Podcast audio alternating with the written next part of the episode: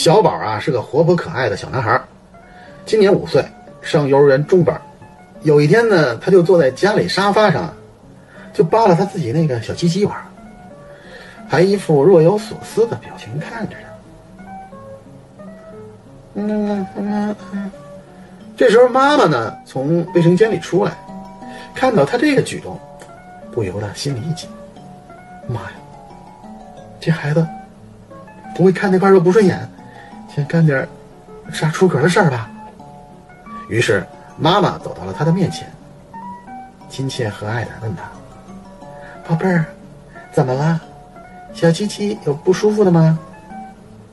小宝说：“妈妈，没有啥不舒服的。”嗯，妈妈看他一脸怪异的表情，就接着问他：“那，你为啥老是摸他呢？”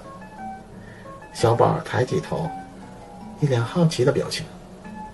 妈妈，我有一种感觉，它呀，还有别的用处。